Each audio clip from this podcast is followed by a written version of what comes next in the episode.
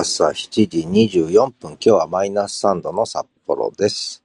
ルーティンは大事だよということで、えーワンコを見てると、毎日同じルーティンを繰り返すんですね。面白いですけども。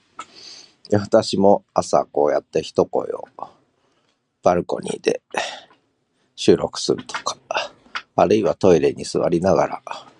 はじめも収録するとか、いろんなことがルーティンになってます。夜はブログを書くとか、お昼までにことの葉のアップを仕込むとか、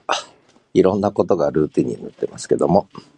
やっぱり基本はルーティンですね。やっぱりいろんなことをルーティンにする。ある人がこう SNS 投稿、あっちやるとこっち忘れちゃうって言うんだけど、それはルーティンにできてないからだということでアドバイスしたんですが、ルーティンは大事だよ。ではまた。